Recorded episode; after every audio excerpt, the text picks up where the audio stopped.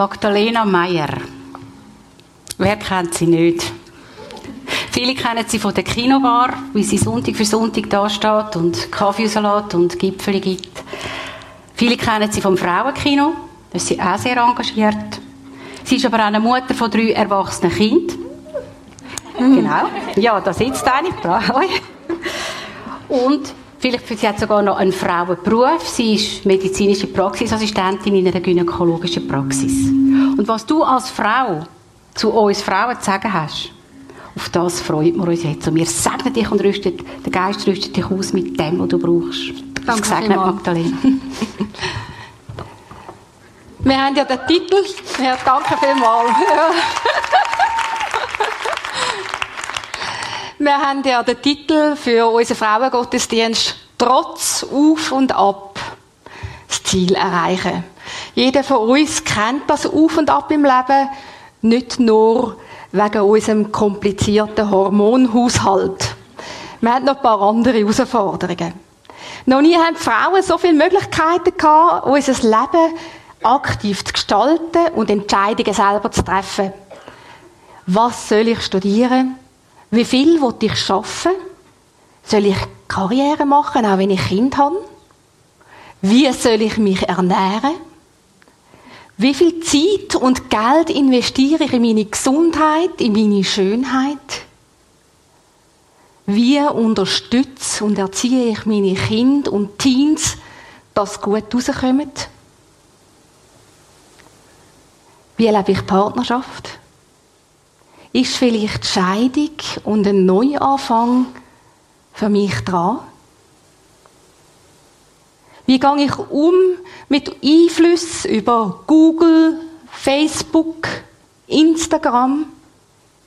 Was mache ich mit Schreckensnachrichten? Mit diesen Bildern aus Aleppo? Wie entscheide ich mich bei einer unerwünschten Schwangerschaft? Was mache ich mit Zweifel im Glauben? Schuld und Schuldgefühl, wo mich belastet? Wem glaube ich? Wem vertraue ich? Und von wem lasse ich mir etwas sagen? Und jetzt hätten wir ganz gern so simple Antworten auf die komplexen Fragen. Aber die gibt es nicht. Es gibt nicht nur schwarz und weiß. Jede Situation ist individuell. Aber die Entscheidungen, die wir treffen, die prägen unser Leben. Wie können wir unter diesen Umständen unser Ziel erreichen? Als mich Angela gefragt hat, ob ich bereit werde, Input zu machen, habe ich schon ein bisschen Bedenkzeit gebraucht.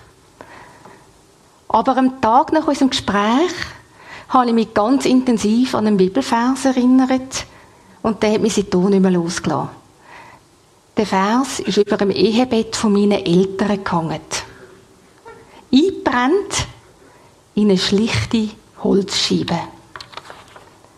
Meine Mutter hat große Herausforderungen gehabt. Sie hat nämlich sieben Kinder ins Leben begleitet, hat mit sehr wenig Finanzen müssen auskommen.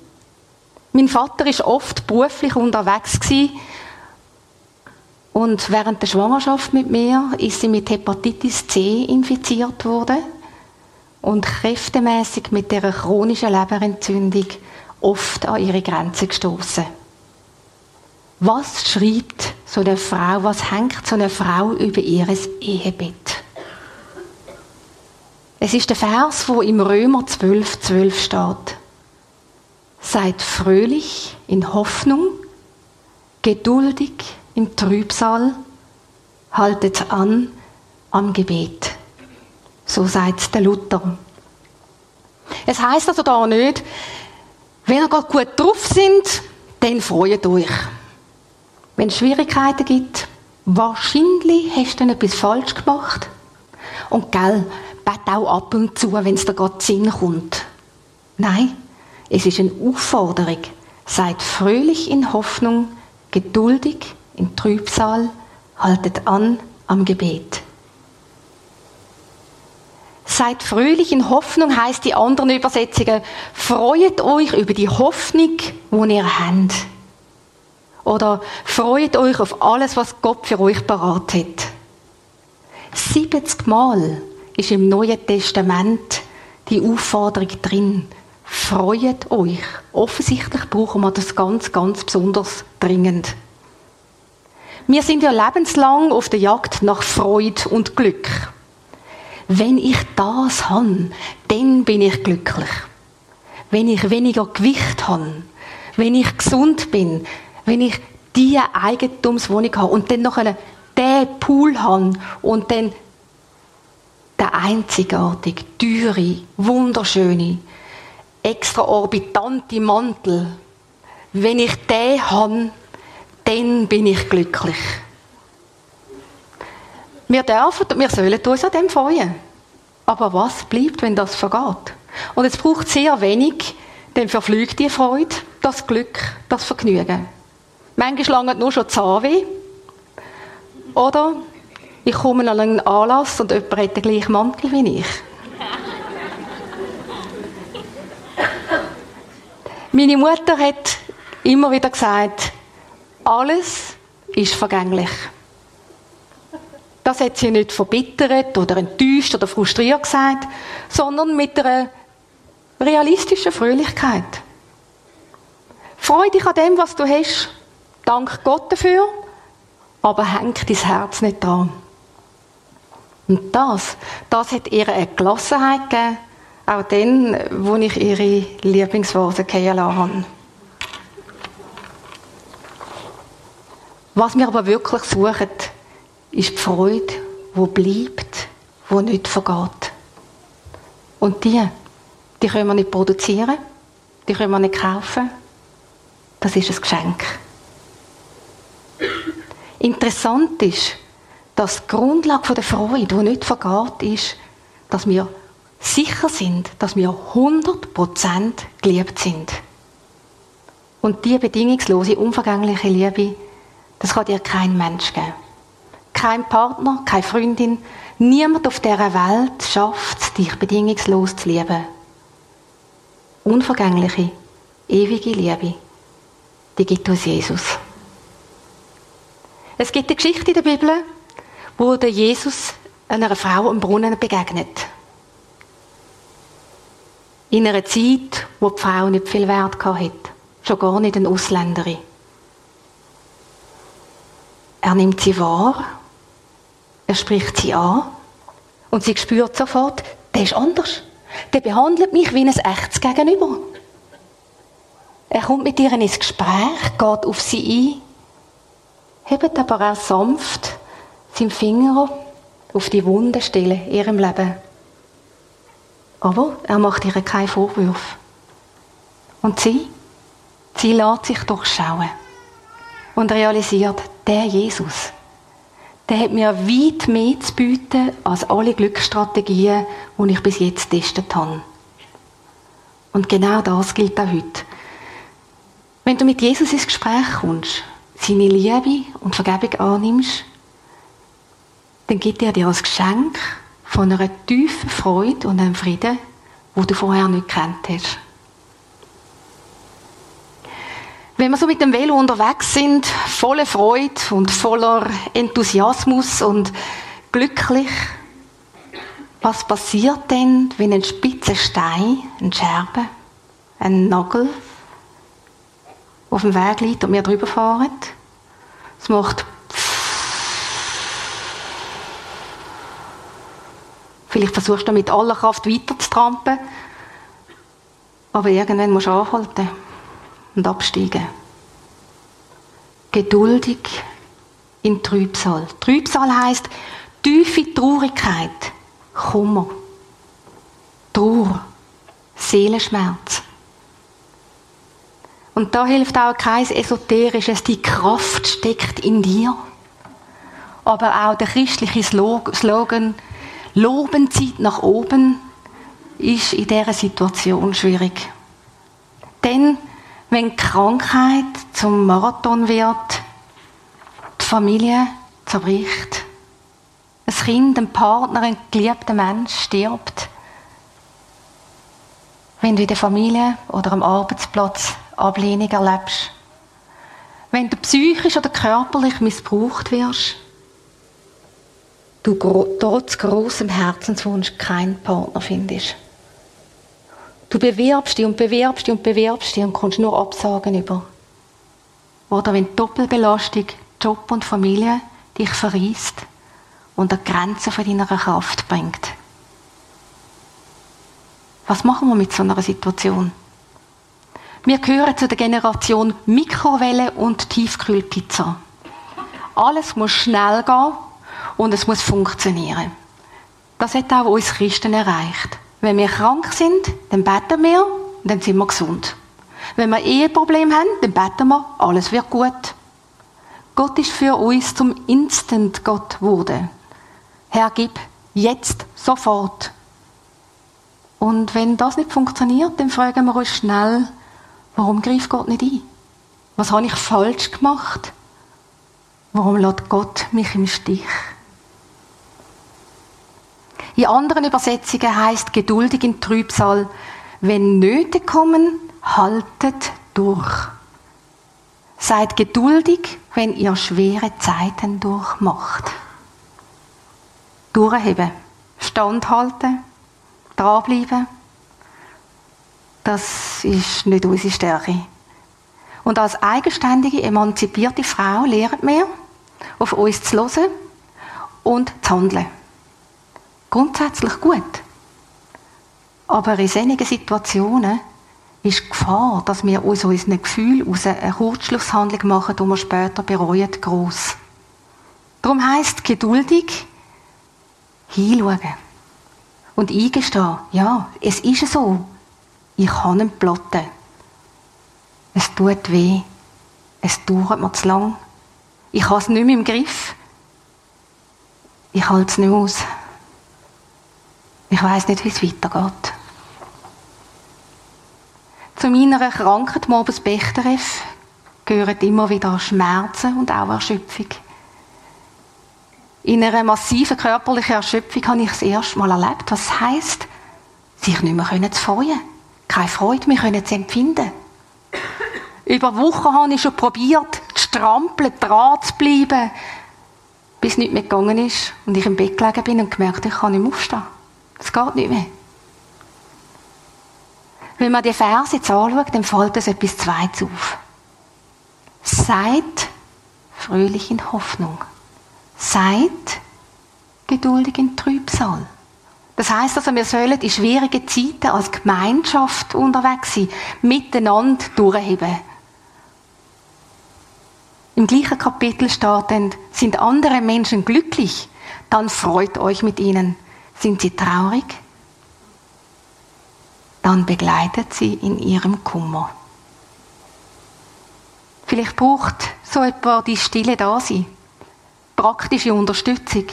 Den Kühlschrank einmal rausputzen. Einen gemeinsamen Ausflug. Dass man einfach mal wieder etwas anderes sieht. Oder ein gemeinsames Gebet. Wenn du so etwas begleitest, dann vergiss nicht zu beten um Weisheit, was ist dran? Was ist richtig? Was braucht die Person? Im Rückblick muss ich sagen, der einschneidendste Moment von unserer Beziehung zwischen dem Christian und mir ist nicht die Hochzeit gewesen, sondern dort, wo er an mein Bett gekommen ist und gesagt hat, Magdalena, ich liebe dich nicht für das, was du leistest. Ich liebe dich für das, was du bist. Obwohl ich dann nicht groß reagieren konnte, ist das wie Balsam für meine Seele. Und genau das, das spricht Gott dir heute Morgen zu. Ich liebe dich nicht für das, was du leistest. Ich liebe dich für das, was du bist. In schweren Zeiten begleiten mich auch oft Lieder. Sie laufen mir nach. Wie gut, dass wir so am Sonntag immer wieder eine Portion mitbekommen wo im Halbschlaf mit uns geht. Ich vertraue dir, ich vertraue dir mein Leben an. Du bist der Fels, wo ich drauf stehe. Ich weiß mich ganz in deiner Hand. Für immer. Und da merkt ihr, da blitzt die Freude wieder auf, der Hoffnungsschimmer, wo uns Boden gibt in schwierigen Zeiten. Vielleicht steckst du jetzt gerade so in einer schwierigen Traurigkeit. Dann sage ich dir, auch Traurigkeit hat ein Ende. Ist Moment drin, aber es wird ein Ende vom Tunnel geben. Wenn dich aber die Freude und die Hoffnung durch ein Kinderlachen, einen Sonnenuntergang oder ein feines Essen wie einen Sonnenstrahl wieder küssen dann lass nicht den Laden runter. Lass die Freude wieder an dich an. Um Himmels Willen, kann man sagen. Seid fröhlich in Hoffnung, geduldig in Trübsal, haltet an am Gebet, ist der dritte Teil. Lasst euch durch nichts vom Gebet abbringen. Hört niemals auf zu beten, heißt sie anderen Übersetzungen. Wir haben als Christen ein enormes Vorrecht. Ich komme gerade aus einer anderen Kultur, wo ich in der Ferien war. Gott ist für uns 24 Stunden erreichbar. Wir müssen keine Himmelsrichtung einhalten. Und wir sind als Frau im Gebet 100% gleichberechtigt wie der Mann. Wir dürfen überall beten. Wir müssen keine Kleidervorschriften einhalten. Und egal, ob wir stehen oder liegen, frisch duschen sind oder verschwitzt auf dem Velo sitzen, Gott freut sich, wenn wir mit ihm ins Gespräch kommen. Von unserer Seite braucht es nur etwas. Aufrichtigkeit und Ehrlichkeit. Lass dich von ihm durchschauen. Er schaut dich mit Liebe an. Er verurteilt dich nicht. Auch dann, wenn du dich selber verachtest. Zum Beispiel mit deiner Essstörung oder nach einem Schwangerschaftsabbruch oder etwas anderem, wo du dir selber nicht kannst vergeben Vielleicht ist es einfach dran zu sagen, Vater, Papi, ich habe einen Platte. Ich brauche dich. Lass dich doch nichts vom Gebet abbringen. Denn, wenn es dir gut geht, aber auch dann, wenn es dir schlecht geht. Also wenn nur noch beten hilft, dann fällt es mir eigentlich ring dran zu denken, dass ich beten sollte. In guten Zeiten finde ich es viel schwieriger. Ich habe dann das Gefühl, ich habe es wieder ganz gut selber im Griff und merke persönlich, ohne den regelmäßigen Kontakt mit Gott, durchs Bibellesen und das Beten, da fährt mein Lenkrad so ein bisschen an und ich verliere die Balance. Ich urteile schneller und liebloser über andere. Ich werde in meinen Entscheidungen extrem spontan. Und ich merke auch, dass ich häufiger Sachen sage, die ich nachher bereue. Mir hilft es, wenn ich neben diesen Kurzkontakt, neben diesen SMS im Alltag zu Gott, mir ganz bewusst Zeit nehme für Gott. Aber ohne Planen läuft er bei mir gar nicht. Ich bin extrem dankbar für den Raum, den ihr so schön eingerichtet habt, den stillen Raum im Prisma. Wo ich mich zurückziehen kann, weg vom Haushalt. Ich habe zwischen daheim, ich habe so viele gute Ideen, was ich viel Besseres machen könnte. Und ich genieße das sehr. Dort darf ich auch gehen, wenn mir die Worte fehlen. Weil er versteht mein Seufzen. Er sieht meine Tränen und er spricht mir seine Liebe zu. Es gibt Zeiten, da brauche ich Gebetszeiten für mich ganz allein. Aber auch das Miteinanderbeten ist etwas ganz Besonderes mit meinem Mann, mit einer Freundin. Und es tut tiefst gut. Es ist, als würde sich der Himmel öffnen. Ich kann aufschnaufen und ich gehe anders weiter, als ich gekommen bin. Ich bin sehr dankbar für meine Mutter, wo der Glaube so aufrichtig und in einer tiefen Beziehung mit Jesus gelebt hat. Ein Leben, wo sich trotz vielen Herausforderungen gelohnt hat und sie hat mir ein riesiges Erbe hinterlassen, wo weit wertvoller ist als alles Materielle. Sehnige Mütter brauchen wir. Und wir können mit Gottes Hilfe zu sehnigen Müttern werden. Trotzdem Auf und Ab werden wir mit Gottes Hilfe das Ziel erreichen. Darum bleiben wir dran.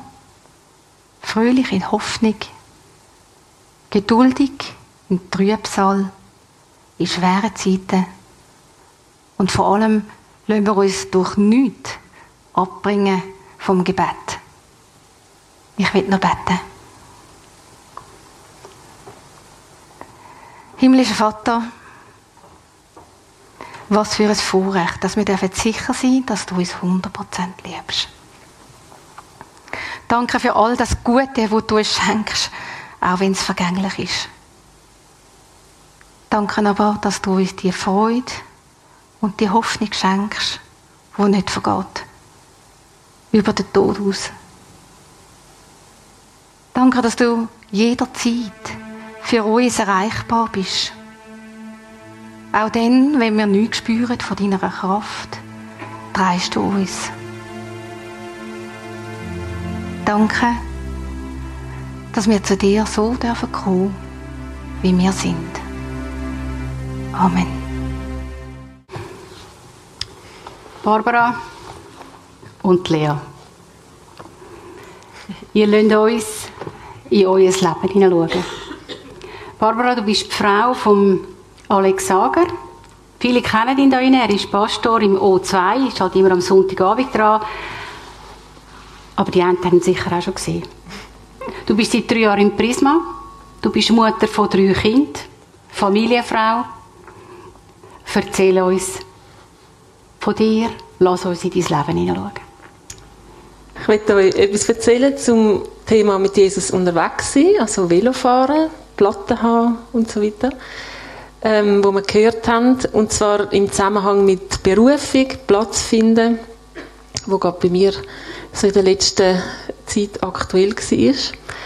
Und zwar hatte ich schon als Kind immer die Vorstellung gehabt, ich werde mal im Ausland wohnen, in einem Land, wo es weniger Leute hat, die Jesus kennen, als da, wo es weniger Kirchen hat.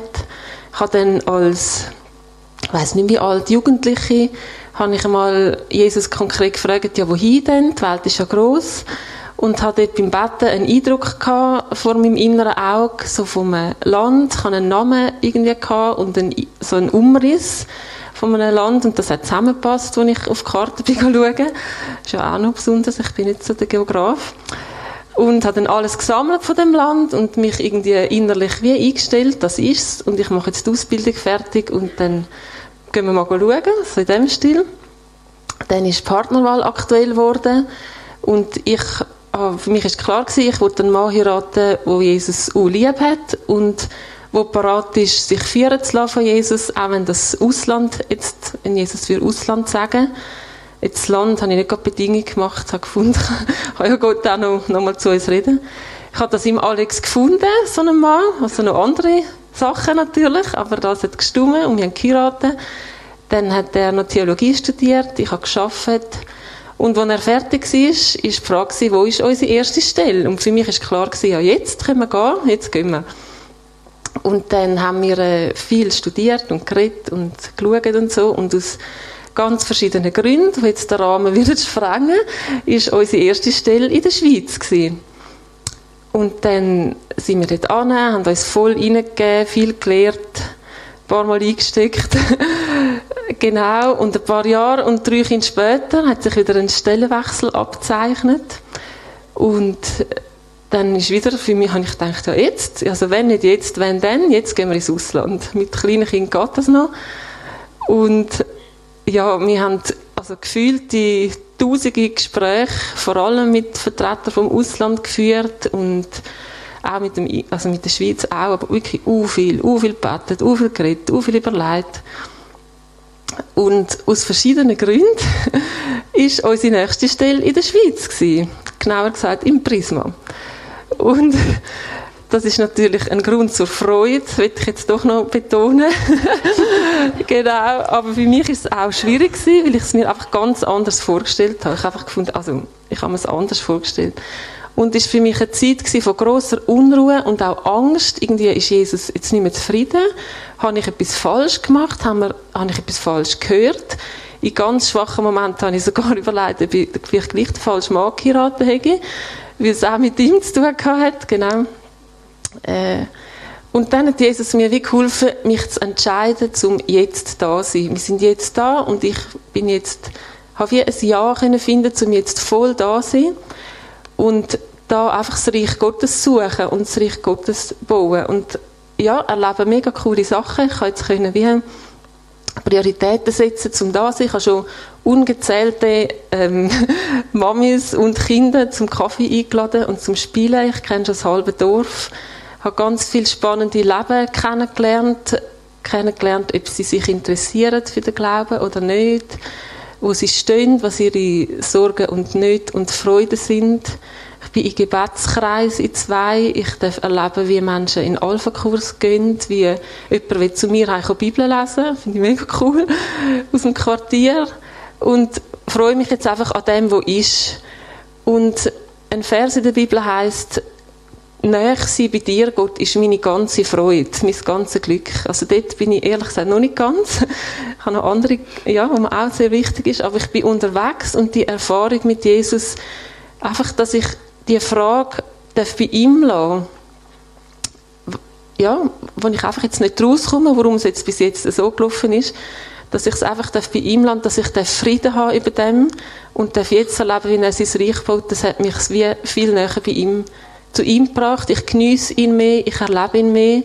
Und was noch kommt, weiß ich nicht. Ich bin ja noch nicht, äh, ja, ist noch nicht fertig. Mal schauen, ich weiß das wirklich nicht. Und einfach die Nähe mit Jesus erleben, in offenen Fragen, das hat mich sehr ja, prägt und positiv zu Jesus hingezogen. Genau. Danke vielmals, Barbara. Ja.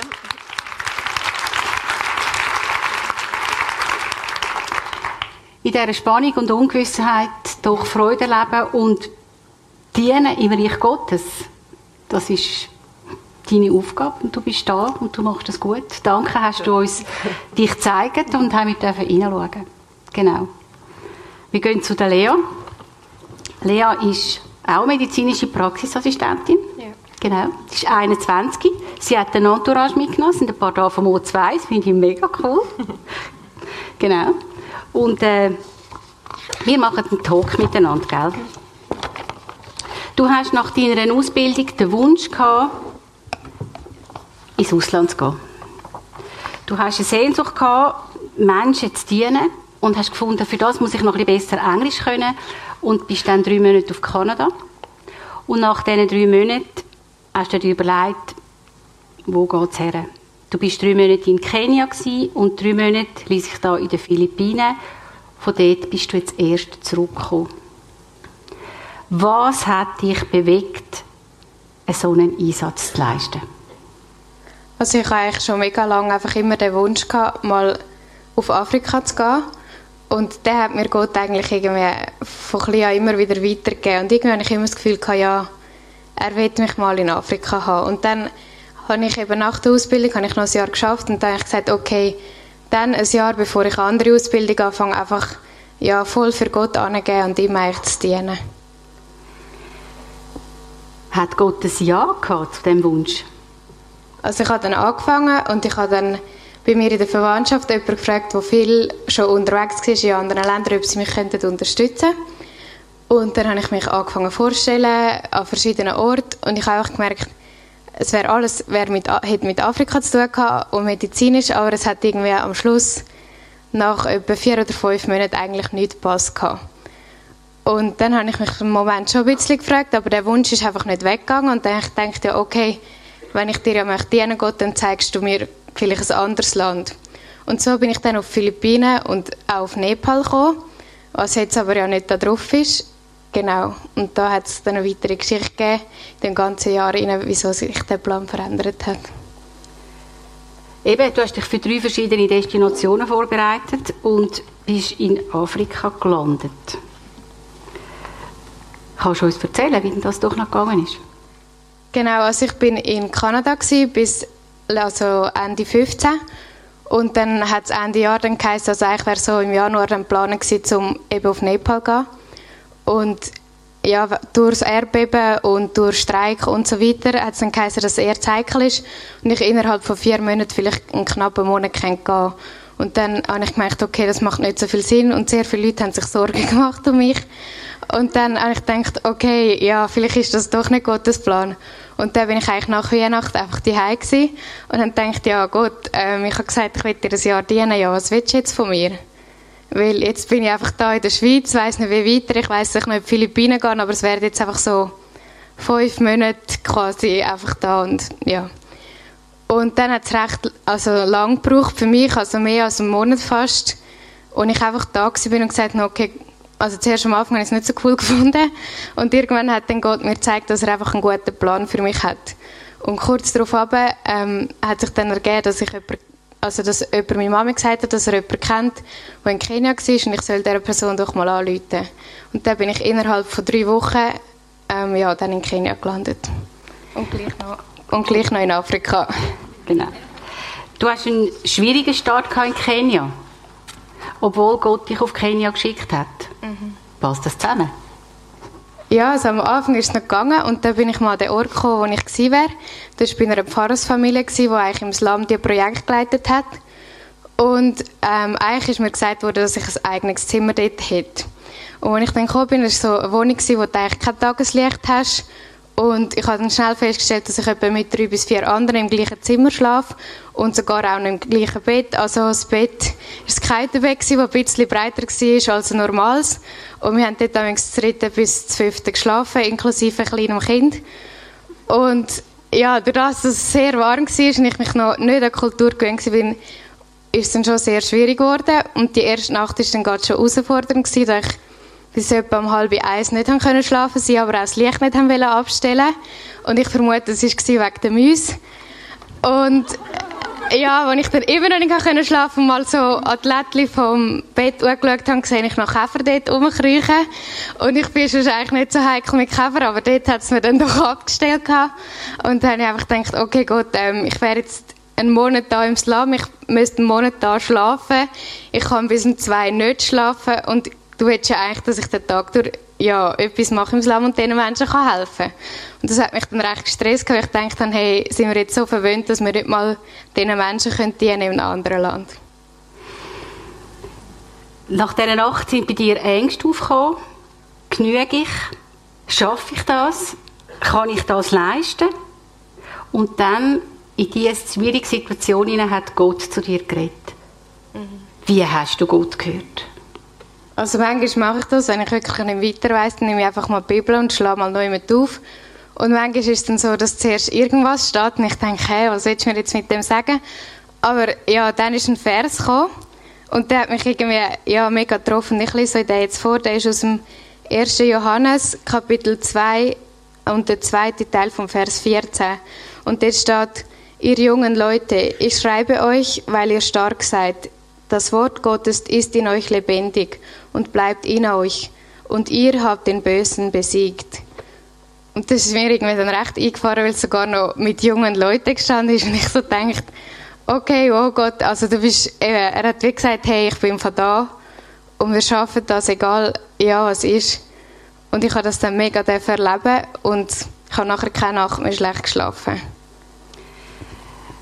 Du hast Gottes Liebe und Treue auf verschiedene Art und Weise erlebt in, dem, in dieser ganzen Zeit sogar ein Wunder. Und ein Wunder nimmt mich immer Wunder. Ich bin, glaube ich, nicht die Einzige da drin. Erzähl uns von dem Wunder. Ja, also es ist nicht das Einzige gewesen, aber ich erzähle euch jetzt eins, weil, ja, es würde eben auch den Rahmen sprengen, aber ja, ich hatte dort unter anderem habe ich in der Schule, die von Kindern von Baby bis 8, habe ich die Kinder untersucht und einfach mit meinem medizinischen Wissen, das ja nicht ärztlich war, auch versucht, alles ein bisschen zu machen, was ich kann. Und so haben wir uns entschlossen, dass wir eigentlich alle Kinder entwurmen. Und ja, dort ist es halt so, dass sehr viele Kinder auch nicht so gut zu Weg sind und so weiter. Und da bin ich einfach von einer, also sie haben zwei Schulen gehabt, dort habe ich eigentlich alle Kinder untersucht. Und dann bin ich eigentlich bei einer anderen noch und haben gesagt, kannst du nicht mal kommen, dem Kind geht es sehr schlecht. Ich dachte, ja, ja, ich kann mal schauen. Und dann haben sie gesagt, ja, das Kind, das darf eigentlich erbrechen bei allem, was esse, bei allem, was trinke. Wasser geht gerade noch, aber ja, es erbricht eigentlich alles. Ja, und als ich das Mädchen dann angeschaut habe, also das seht ihr dann gerade im nächsten Bild noch, das hat wirklich irgendwie dünne Ärmel gehabt und es war auch total untergewichtig. Gewesen. Und ich habe gedacht, ja, wenn das Kind nicht aufhört zu erbrechen, dann, ja, früher oder später stirbt das. Und dann, ja, ich dann auch nicht so recht gewusst, was mache. Ich habe dann mal die Entwurmungstabletten gegeben und innerlich betet und gedacht, okay, Gott, ja, jetzt musst auch du wirken. Ich kann da nicht viel machen. Ich sehe nicht das Kind rein, wir haben keine Ressourcen, ja. Und dann bin ich heimgegangen und gesagt, ja, ich muss mir überlegen, vielleicht fände ich noch, oder hätte ich noch Ideen über, über die Nacht quasi. Ja, und dann habe ich mal ähm, einen Arzt angerufen, den ich kennt in der Schweiz, weil es mir so Sorgen gemacht hat. Und der hat dann gesagt, ja, es könnte auch angeboren sein. Das heisst, wenn der Magenausgang zu klein ist, dann hört das nicht auf verbrechen. Und das kann man sich noch sehr gut vorstellen, so in Kenia, wo die halt keine Möglichkeit haben, um so Sachen zu untersuchen. Ja, und dann bin ich am nächsten Tag zurück. Und dann haben sie mir einfach gesagt, ja, sie haben aufgehört zu erbrechen. Und für mich ist es wirklich nicht erklärlich, außer durch ein Wunder, wie das passiert ist. Und so habe ich Gott mega erleben in dieser Zeit, auch dass er mir zum Teil Sachen einfach gezeigt hat im Voraus, wo ich darf, äh, ja, medizinische Krankheitsbilder irgendwie vorher einen Tag vorlesen und am nächsten Tag ist es gekommen. Ja, das war mega besonders. Du hast mir gesagt, als wir das miteinander besprochen haben, du hättest viel Schätze gesammelt. Zeig uns so ein Juwel. Nur eins oder zwei. Genau. Also ich habe in dieser Zeit habe ich sehr viel Elend gesehen und habe gemerkt, ja, am liebsten würde man allen helfen und das Kind hätte ich zum Beispiel auch am liebsten heimgenommen. Aber ja, das geht ja nicht. Und ähm, ich habe die Zusage bekommen, dass ich das kann helfen und durch Gott diesen Menschen dienen, was ich kann, aber Gott vertrauen, dass er den Rest macht und ja, für die anderen schaut. Und ich glaube, das ist auch für uns in der Schweiz etwas, wo wir so viel Elend um uns herum haben, wir können gar nicht anderen helfen. Ich glaube, ja, für mich habe ich gemerkt, das Wichtigste ist, dass wir ja, diesen Menschen können zur Seite stehen und sie ermutigen und auch durch ja, die Hoffnung und ähm, die Botschaft von der Liebe und der Hoffnung, die wir bekommen haben, dass wir denen das können weitergeben können und so eigentlich Ermutigung sein und einfach ihnen beiseite stehen. Danke vielmals, Lea. Danke für den Einblick. Danke für das, das Juwel, das du am Schluss gesagt hast. Ich nehme das mit für mein Leben.